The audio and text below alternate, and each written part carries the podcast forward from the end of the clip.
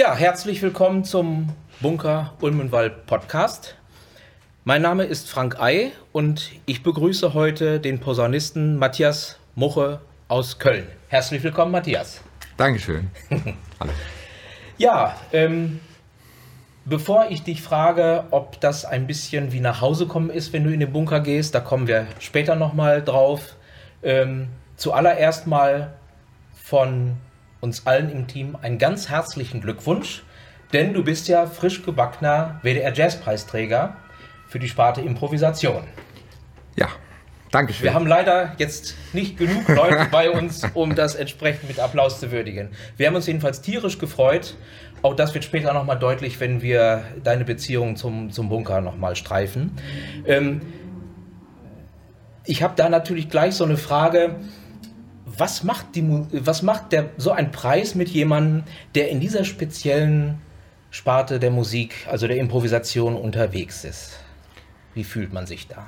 Naja, erstmal freut man sich natürlich, wie jeder, der einen Preis kriegt. Und ähm, in meinem Fall, ich meine, diejenigen im Publikum, die meine Musik kennen, wissen, dass das ähm, äh, eine zeitgenössische Musik ist, die auch vom Publikum eine große Offenheit erwartet und äh, auch mm, eine Bereitschaft in die Musik einzusteigen. Also es ist jetzt nicht, dass man einfach berieselt wird und bedient wird und ähm, dass, äh, dass ich jetzt mit dem WDR-Preis und im Bereich Improvisation quasi geehrt werde, das ist natürlich eine, ähm, ja, das ist eine eine Bestätigung ja, meiner bisherigen Arbeit und ähm, auch eine Motivation weiterzugehen, weil natürlich jeder kennt das. Es gibt immer Phasen,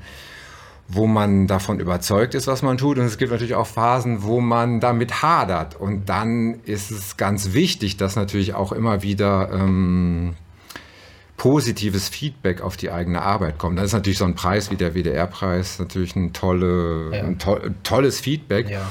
Und danach besonders natürlich auch, wenn, wenn quasi man selber eigentlich in einem musikalischen Bereich tätig ist, der jetzt nicht riesige Hallen füllt, sondern ja, was schon auch ein, ein Nischen-Dasein äh, äh, führt, aber halt auch ein sehr intensives und es gibt ja äh, eine sehr äh, hochkarätige und, und äh, aktive Szene in Deutschland, in Köln, in Nordrhein-Westfalen. Und ähm, ja, das ist natürlich eine tolle, tolle Bestätigung für mich als Musiker, Komponist und natürlich auch für die Musik, die ich mache. Und es ist wahrscheinlich wie im Sport, es tut zwischendurch mal gut, wenn man mal die Reihe Pokale im Schrank angucken kann. Ne? Ja, das Ego ist da immer natürlich nicht auszuschalten. Ja, ähm, also es klingt auch schon so ein bisschen durch, wer äh, dich in deinen Konzerten besucht, braucht auch schon ein bisschen Offenheit und Mut.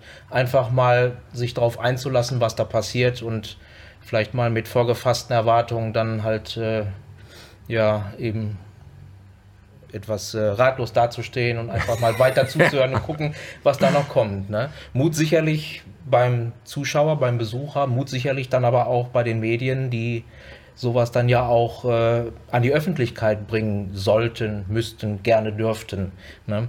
Das ist dann ja auch so ein Punkt. So nach deiner Empfindung, welches Standing hat eigentlich die improvisierte Musik äh, gegenwärtig so in der Öffentlichkeit? Müsste man da mehr tun? Also ähm, es ist ja immer äh, die Frage ja auch, was man jemandem zutraut. Nicht zumutet, sondern zutraut. Also man kann ja wirklich ist ja ganz erstaunlich, äh, wenn man seinem Gegenüber sehr viel zutraut, dann ist die Chance sehr hoch, dass äh, die Person das auch schafft. Und das ist sicherlich was, was auch gerade natürlich in den, im Radio eine tolle Sache wäre, wenn da mehr Mut wäre, dem Publikum solche Sachen immer auch wieder, wie ich sage jetzt mal so ganz salopp, äh, äh, unterzujubeln. Ich weiß gar nicht, was, ich glaube in Deutschland, ich weiß nicht genau, wo es war, gab es mal so eine Serie, die hieß Wurfsendung wo wir auch vor Jahren mal auch eine Serie von kleinen Miniaturen, von einminütigen Musikminiaturen äh, produziert haben, die dann immer ganz äh, äh, durchmischt im Programm vorkamen. Also irgendwo zwischen Radio, also zwischen Nachrichtenteil und der nächsten Sendung kam dann auf einmal so ein einminütiger Schnipsel von, sagen wir mal, obskurer Musik, die immer wieder auftauchte und wo für ein Publikum natürlich eine tolle Situation war, auf einmal so vielleicht im positiven Sinne, also ähm, in seinen in den Hörgewohnheiten quasi äh, aufmerksam ja. zu werden, weil auf einmal was anderes äh, ja. im Äther ja, es äh, zu hören positiv war. positiv ergänzen, wenn es gut regiert ist, dann dann genau ergänzt und es sich äh, und man wird einfach so man wird überrascht und das mhm. ist natürlich ein Aspekt, der in meiner Musik ganz wichtig ist. Also das ja. ist halt schon, ähm, dass, dass, dass man äh, dass man es immer wieder, dass es ein wichtiger Punkt ist, dass man überrascht wird einfach von, von dem, was, was passiert. Mhm. Jetzt haben wir schon so viel über deine Musik gesprochen. Ich finde, wir sollten jetzt auch mal in deine Musik reinhören. Und ich bin sehr glücklich, dass wir allen Umständen zum Trotz es geschafft haben, das hier wirklich live zu machen. Das heißt, du bist bei uns live im Bunker und du wirst auch live dann ähm, was einspielen. Ähm, was wirst du uns zu Gehör bringen? Genau, ich bin ja jetzt alleine hier, also es wird äh, äh, Posaune Solo sein. Ähm, das werden äh, es gibt ein Posaunen-Solo-Stück, das heißt Gleiter was man jetzt auch auf der, äh, auf der WDR 3 äh, findet, wo es quasi auch einen schönen Video-Mitschnitt äh, des Preisträgerkonzerts gibt.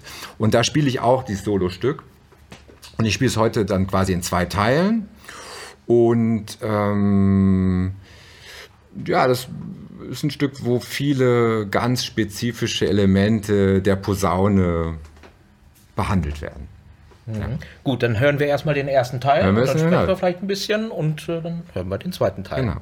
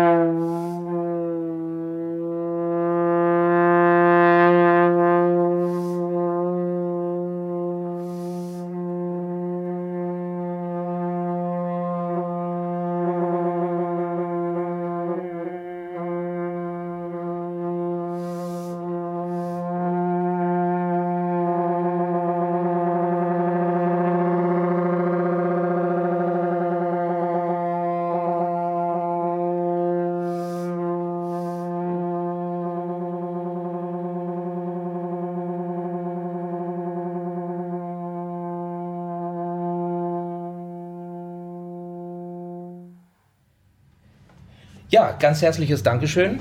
Ähm, Matthias, ich habe das ja ganz zu Anfang schon erwähnt. Ähm, es gibt da eine, spez eine, spezielle Beziehung zwischen dir und dem Bunker und äh, vielleicht auch Bielefeld. Und äh, die Frage war also schon ernst gemeint, als ich dich gefragt habe, ob das so ein Stück weit nach Hause kommen auch ist. Ähm, kannst du uns dazu ein bisschen was erzählen? Also, ja, so auf alle Fälle, wie nach Hause kommen. Also wenn ich in den Bunker komme, muss ich erstmal so einmal kurz durchgehen und zu gucken, was sich verändert hat. Und äh, nee, ich habe natürlich sehr viel Zeit hier verbracht, weil ich hier meinen Zivildienst gemacht habe.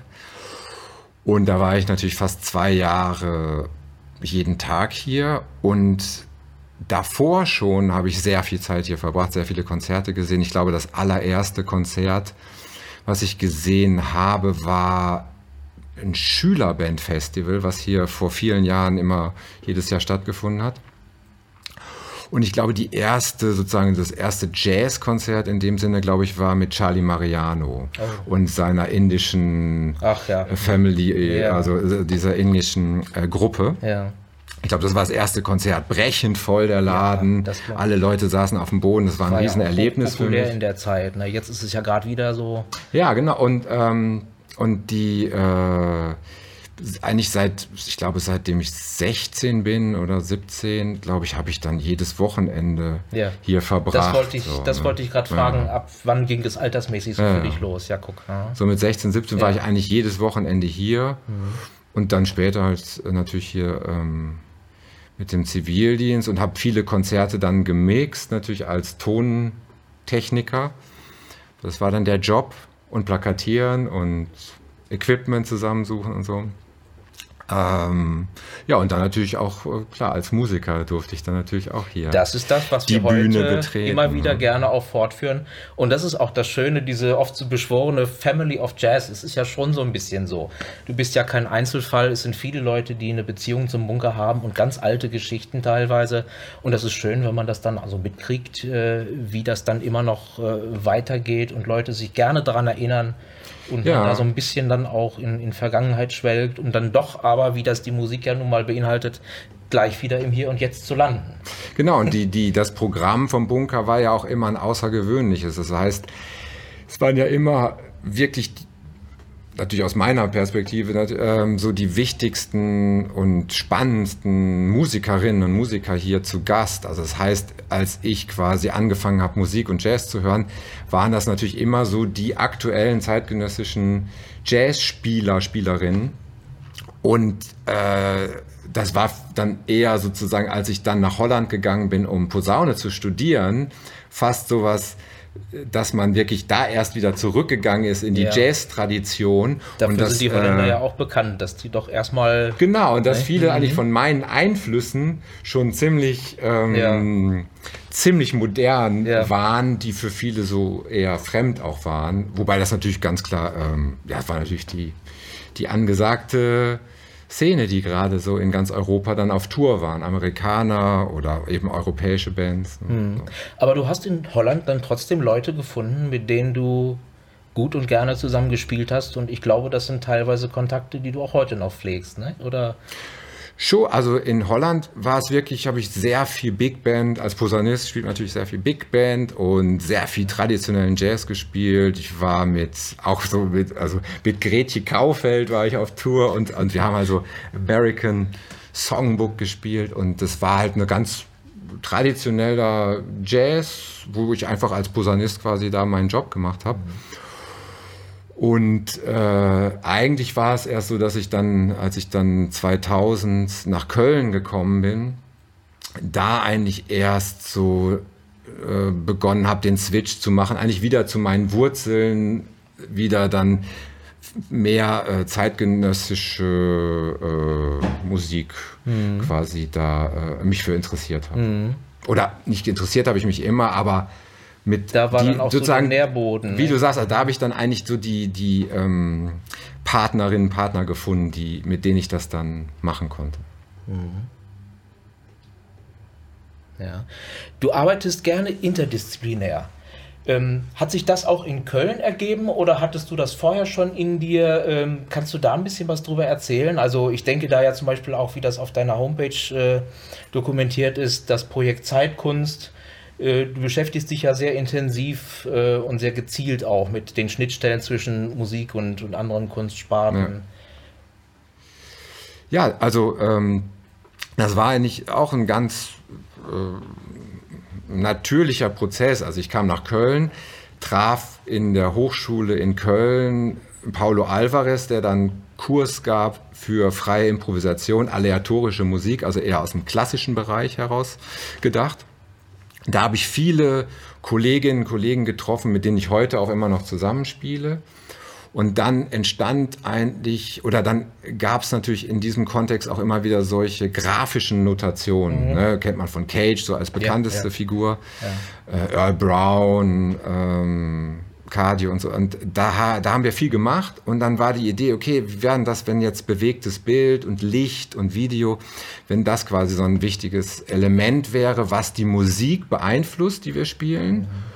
Aber was wir auch mit unserer Musik beeinflussen können. Also es geht wirklich dann um, auch um Interaktion und genau. so nebeneinander her. Mhm. Und, das, und in Köln gibt es die, die Kunsthochschule für Medien was ein sehr außergewöhnlicher Ort ist eben für Medienkunst. Und da gab es einen Kontakt, einen sehr engen dann über Jahre äh, zu dem Sven Hane, mit dem wir dann, äh, ich sehr viel gearbeitet habe, wir ein Festival gemacht haben. Das nannte sich Frischzelle, wo quasi immer Musikerinnen, Musiker und Medienkünstlerinnen, Künstler ähm, zusammen auf die Bühne gegangen sind und dann Musik und Bild zusammengebracht haben. Und äh, das haben wir, glaube ich, fast ja, weiß nicht, knapp 15 Jahre lang gemacht und daraus sind halt auch viele so weiterführende äh, Projekte und Kontakte natürlich entstanden. Das war ein wichtiger, eine wichtige Zeit und auch eine gute Zeit, um, um sich weiterzuentwickeln und viele Einflüsse aufzunehmen mhm. und, und quasi so, ja, ähm, einen Rahmen zu haben, sich weiterzuentwickeln, ja. musikalisch ja. auch. Ja, also wenn man so will, wenn man das auf einen Zeitpunkt oder einen Moment äh, eingrenzen wollte, ab wo du dich dann in diese Richtung bewegt hast und auch aufs Geräuschhafte zu, äh, das kann man dann schon in, in Köln so, so, so verorten. Ne? Ja. ja. Oh.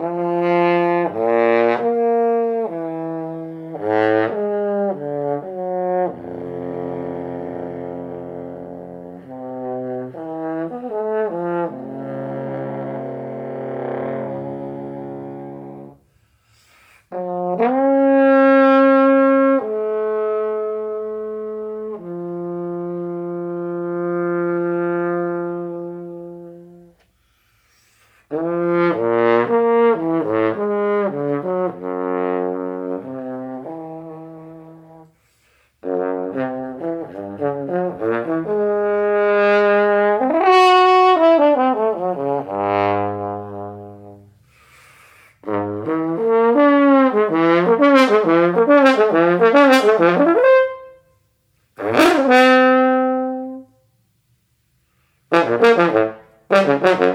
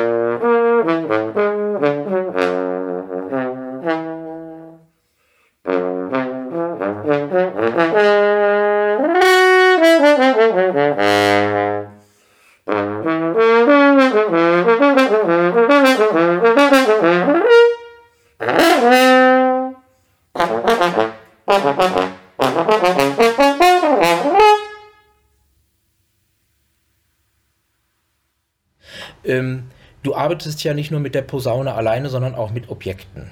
Das letzte, was ich von dir mitgekriegt habe, dass du auch Einspieler vornimmst in den Trichtern mit einem Lautsprecher und sowas. Ähm, welche Beziehung hast du zu den Objekten? Also ich weiß, dass Musiker da sehr unterschiedlich äh, unterwegs sind. Manche haben eine sehr persönliche Beziehung zu ihren Arbeitsmitteln. Manche sehen das wirklich nur als ein Werkzeug, andere wieder als eine Verlängerung des eigenen Körpers. Hast du da so eine ganz klare Position zu? Lässt sich das greifen?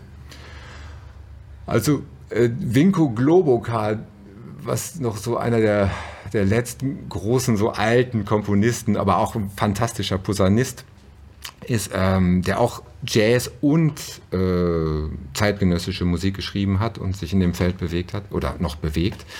Ähm, der hat mal gesagt, also dass, dass es eigentlich darum geht, also dass man sozusagen diese Heiligkeit des Instruments einfach mal nicht so ernst nimmt und das wirklich nur als Verlängerung des Körpers mhm. betrachtet. Und ich würde sagen, das kommt auch meiner äh, Sicht sehr nah. Also deswegen, die Posaune ist natürlich schon ein sehr intimer, intimes als Blasinstrument äh, Objekt, mhm. weil man damit so viel Zeit natürlich dann mhm. auch verbringt. Und weil es natürlich wirklich de, der Atem quasi ja. dadurch äh, fließt und fortgesetzt wird. Deswegen ist das Instrument selber schon es hat schon eine sehr starke Bindung. Mhm. Aber jetzt, dann kommen natürlich noch irgendwelche Dämpfer rein oder Schläuche und so. Und das ist eher mhm. wirklich nur so. Den oder Zuspieler. Oder so.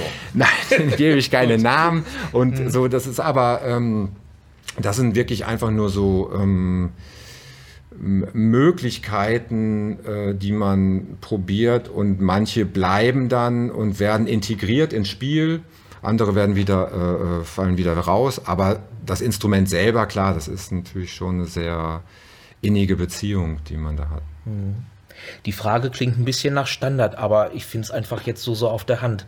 Ähm, wie bist du zur Posaune gekommen? So der klassische Weg über die Kirchenposaunenchöre oder war das eine andere Geschichte? Ja, tatsächlich. Also jetzt, ich meine, wir sind ja jetzt in Bielefeld und hier ist natürlich Bethel und das ist natürlich hier die Hochburg der, der Posaunenchöre. Ne? Mhm. Und ähm, und so habe ich auch angefangen. Also tatsächlich ähm, war ich fasziniert von gerade Weihnachten, ne, wenn so die Weihnachtsoratorium und, und Großblechbläserchor mit Pauken und mhm. Oberstimme, das war natürlich toll. Und ähm, dann habe ich natürlich ganz, äh, ganz klassisch im, im Posaunenchor angefangen, in Wallenbrück, in einem kleinen, gleichen, kleinen Kirchengemeinde. Ja, die Marienkirche. Äh, ja, genau. Ja, guck tolle mal. Kirche. Ja, ne? ich habe tolle Orgel. auch gute Kontakte zu. Da wird gerade die historische Orgel restauriert. Richtig. Eine ganz wunderschöne ja. Orgel, ja. Vielleicht hören wir dich da. Ja, ja und, ähm, und ich habe tatsächlich dann auch noch äh, in Herford Kirchenmusik ja. angefangen zu mhm. studieren, aber das mhm. war dann, da war dann doch ein bisschen zu viel mhm. Theologie für meinen Geschmack dabei. Mhm. Und ähm, äh, das war ein ganz wichtiger Punkt. Es gibt tatsächlich auch ein Stück, was ich heute noch spiele ähm, was quasi inspiriert ist daraus. Und zwar äh, habe ich auch schon mehrmals in dieser, in meiner alten Kirche ja auch Konzerte gemacht und ähm, da haben wir dann einfach die ähm, Glocken angeschmissen und ich habe quasi zu den Glocken improvisiert. Und daraus ist eigentlich ein Stück entstanden. Und ich habe dann äh, ein bisschen, äh, ich habe dann recherchiert, weil ich auf der Suche war nach einem sehr interessanten Geläut. Und es gibt eine tolle Datenbank im WDR ja, mit allen möglichen. Szene, das wusste ich gar Ja, nicht. ich auch nicht. Und ich bin ja so ein Orgelfreak und da gibt es schon genug Spezialisten, die, die Erstaunliches wissen und die aber, man kennt sich, wenn man sich auf Konzerten begegnet, dann oft schon.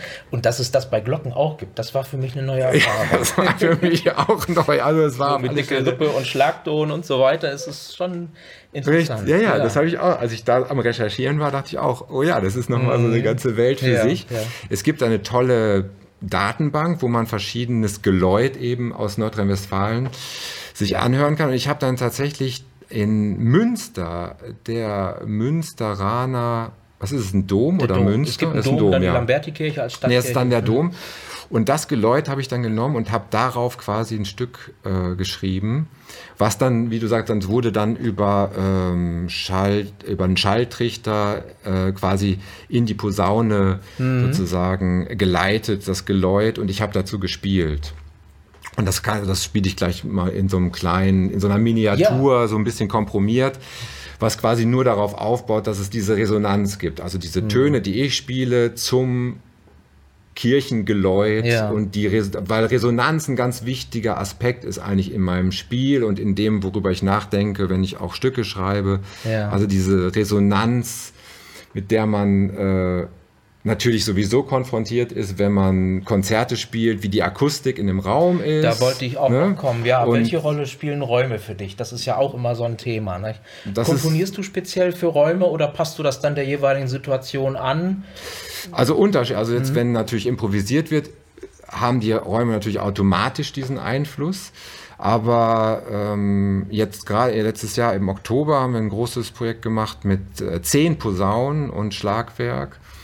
Und da sind dann auch vier Stücke entstanden, die speziell dann für die äh, Kunststation St. Peter ah, ja. mhm. äh, geschrieben wurde, was in Köln eine ganz tolle äh, ja. katholische Kirche ist. Eine super Institution. Der Dominik Sustek macht einen tollen genau. Job als Organist ja. da, der sich sehr für neue Musik einsetzt genau. und ist da dann sicherlich auch wieder so eine Schnittstelle zu dem, was du machst. Also es gibt Berührung, genau. denke ich. Ne? Genau, da laufen ja. viele, viel, läuft viel neue Musik, läuft aber auch viele zeitgenössische Musik, die eher von Komponisten und Interpreten aus dem Jazz äh, ähm, aufgeführt werden. Also so auch so ein Ort, wo viele so, so eine, so eine Schnittstelle, wo viele verschiedene Einflüsse eigentlich so zusammenkommen. Ja. Also ein tolles Programm auf ja.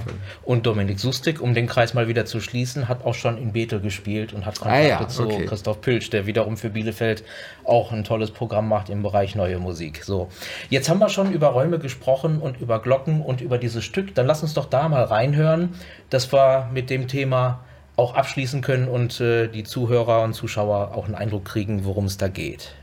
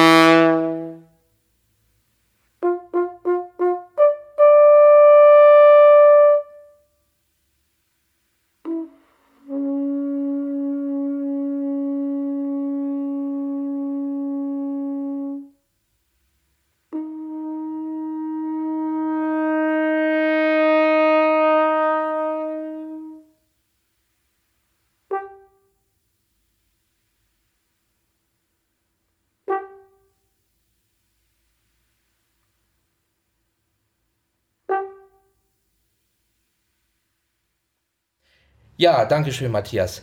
Ähm, wo wir bei den Einflüssen sind, hm, hast du eigene Gruppen oder eigene Projekte, Arbeiten, die dich auf eine besondere Art weitergebracht haben, beeinflusst haben, die irgendwie so, so, so ein Punkt in deinem Schaffen sind, wo du sagst, das war speziell? Gibt es da was?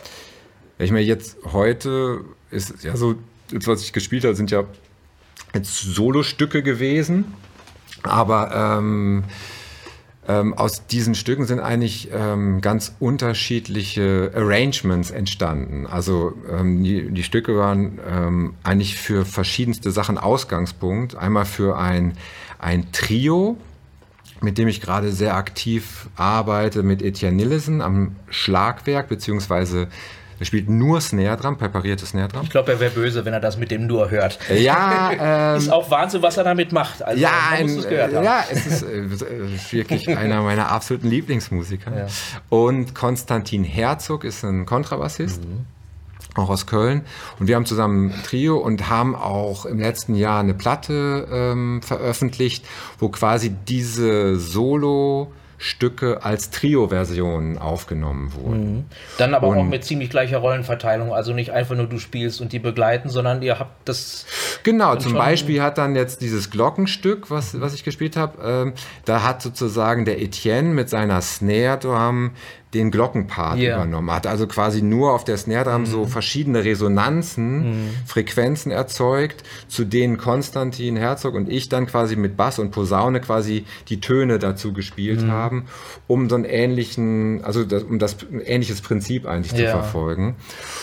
Und so gibt es eben verschiedene äh, Formen, wie man halt dann damit umgegangen ist in dieser Besetzung.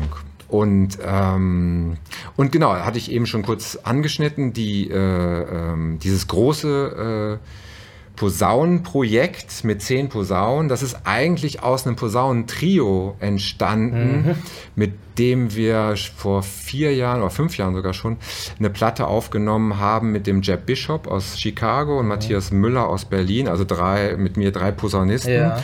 Es wäre eigentlich noch ein vierter dabei sagen, gewesen. Das war doch als, als Quartett geplant. Ne? Genau, Hannes, Hannes Bauer wäre dabei gewesen. Wäre sogar noch eine lustige Anekdote sozusagen, weil der Jeb Bishop mit ihm auch viel bei ähm, Peter Brötzmann Chicago Tentet gespielt hat.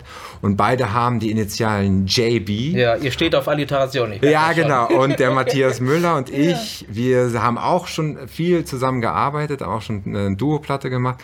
Und wir sind natürlich MM. Und das war natürlich eine tolle, Ja. äh, ja, lustige Sache. Aber leider, wir wussten, also der Hannes war schwer krank und ist tatsächlich tragischerweise, hat immer, hat das, musste das Konzert absagen und ist auch in der Nacht, an dem wir das Konzert gespielt Ich haben, habe davon gelesen, tatsächlich Freistil ist ein Bericht ähm, drüber, genau. verstorben. Aber ähm, das war ein ganz besonderer Abend, weil auch gerade Jeb ein sehr enges Verhältnis zu ihm hatte. Und wir haben ihm das äh, quasi, das Konzert war ihm gewidmet. Und ähm, daraus ist aber dann auch äh, jetzt als Trio eine sehr in, äh, intensive äh, Zusammenarbeit entstanden. Wir waren vor anderthalb Jahren, äh, drei Wochen auf Tour, so durch ganz Ja. Europa. Das war ganz Da toll. man sich schon etwas besser kennen. Äh, genau, Ganz viel und, Gespräche äh, über Instrumente, nehme ich an. Ne?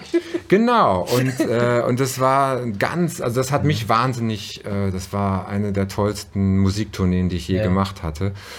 Und ähm, daraus entstand dann die Idee, dass man das nochmal auf zehn Posaunen erweitert. Dann kriegst du eine andere Qualität. Ne? Ich Genau, dann- es ist vorher dann eher durchhörbar und wird ein bisschen mehrstimmig ausgelegt sein. Und Nee, es hat sich- flächiger oder wie, wie Es hat sich sich ganz verändert, weil vorher war es natürlich sehr improvisiert, es war eine sehr freie Musik. Mhm. Und jetzt für das Tentett mit Schlagwerk war es sehr durchkomponiert. Und äh, durch Corona konnte der Jeb auch gar nicht anreisen. Das heißt, äh, er konnte gar nicht dabei sein.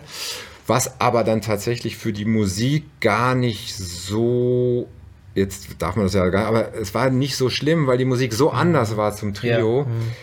Dass es einfach eine viel mehr kompositorische ähm, Geschichte wurde. Und das war für mich dann auch total spannend, weil dann quasi meine, sagen wir mal, äh, meine Musik, die ich eben als Solo entwickelt hatte, jetzt einfach auf zehn Posaunen erweitern konnte. Und da gab es auch einen sehr schönen ähm, einen Videomitschnitt äh, äh, von dem Konzert. Und die Musik, also das Konzert wird jetzt auch in diesem Jahr noch als CD erscheinen. Da gibt es ein paar tolle Labels, die gerade so interessiert sind. Also das Ja. ist, ähm, ist schon was Besonderes auch für Ja. mich und scheinbar auch für die, für, fürs Publikum auch. Habt ihr vor, damit aufzutreten? Also es ist natürlich nicht Ja, auf für alle jeden Fälle. kleinen Jazzclub, aber sicherlich schon. Nö, das ist dann spannend. eher sowas vielleicht, was so für dann doch das ein oder andere Festival interessant sein könnte. Mhm. Weil erstmal ist es natürlich auch ähm, exotisch im gewissen Sinne. Ja. Und ähm, ja, und schon eine, ja, viel Sound. Raum ne? hat es So. auch sicherlich Ja. seine, seine besonderen Qualitäten, Ja. als wenn man das dann in so einen Schuhkarton presst. Ne? Ja, äh, du hast uns das als Einspieler mitgebracht. Ähm, ich finde das schon ein sehr schönes Schlusswort, einfach, wenn ich den unser aller Wunsch und Hoffnung ausspreche, dass dieses und ganz viele tolle andere Konzerte möglichst bald endlich bitte stattfinden können dürfen. Und äh, dann lass uns doch einfach schon mal als Vorgeschmack da reinhören. Ich bedanke mich ganz herzlich, dass du wieder einmal den Weg zu uns und nach Bielefeld gefunden hast. Und äh, bedanke mich bei unseren Zuschauern und Hörern fürs Dabeisein und beobachtet gerne, was als nächstes kommt. Ich sage schon mal Tschüss und viel Spaß mit der Musik von Matthias Mocher. Ja, vielen Dank für die Einladung. Vielen Dank ans Team hier für alles. War sehr schön hier zu sein. Danke.